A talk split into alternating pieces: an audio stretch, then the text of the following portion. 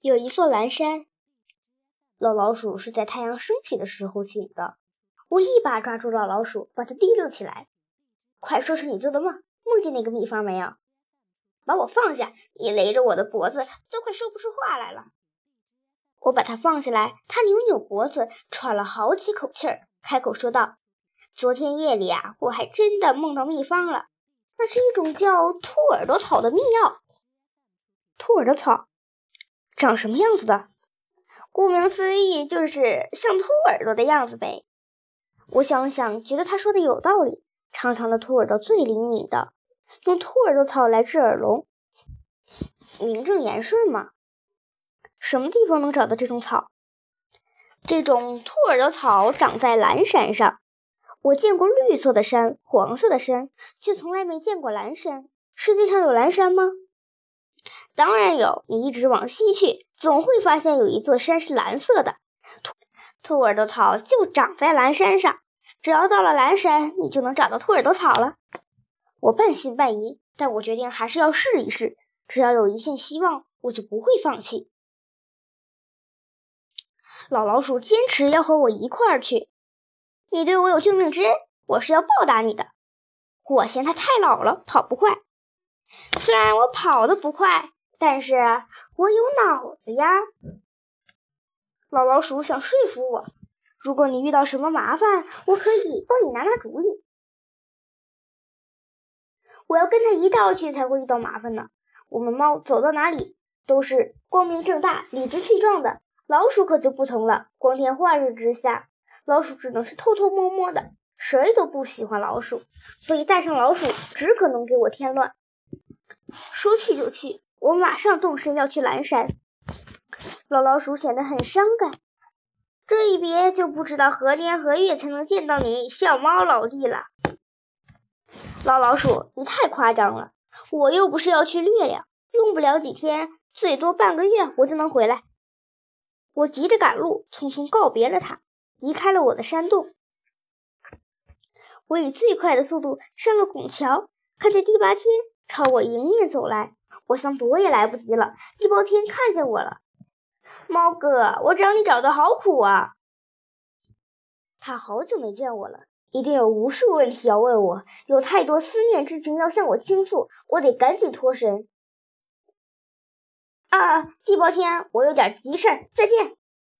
他可不是这么容易就能被甩掉的。他追上我，猫哥，你有什么事儿啊？说来话长，等我回来再告诉你。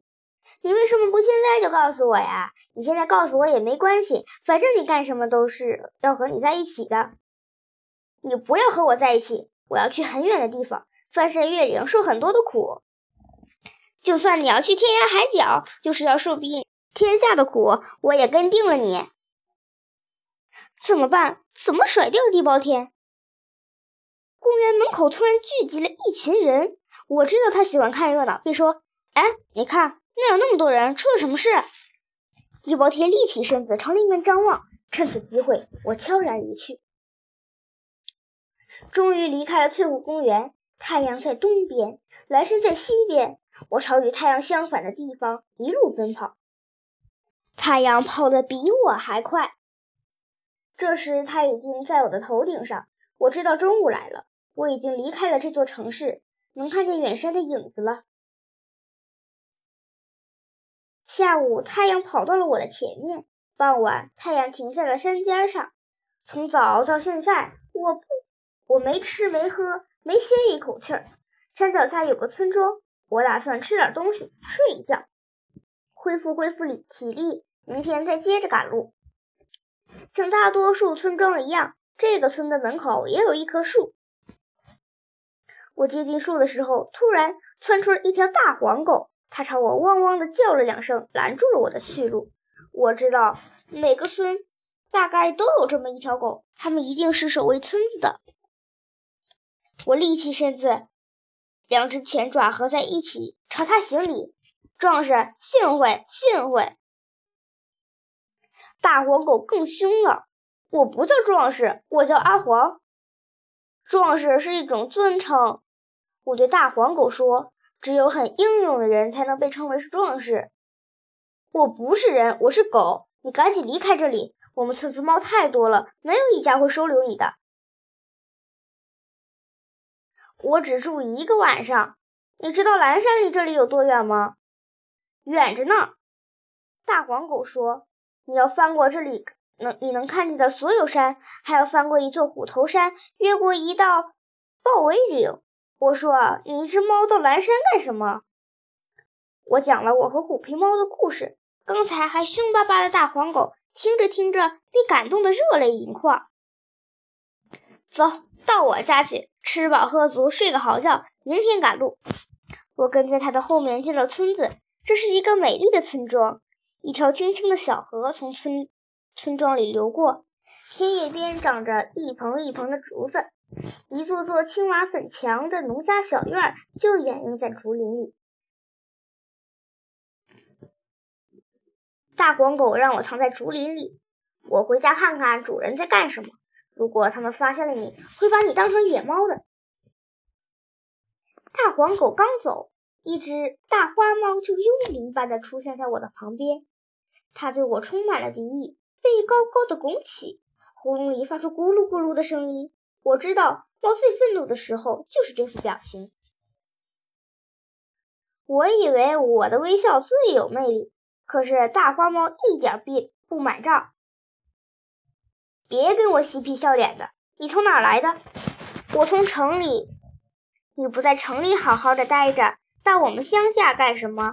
我告诉你，我们家绝对不允许第二只猫来跟我争夺一碗猫粮。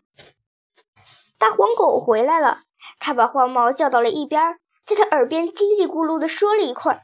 大花猫转过脸来，已经泪流满面，太让我感动了。如今有你这样有情有义的猫，实在是稀有动物了。走到我屋里吃饭去。大花猫的屋是搭在厨房下檐里的一间小木屋，主人们在屋里吃饭。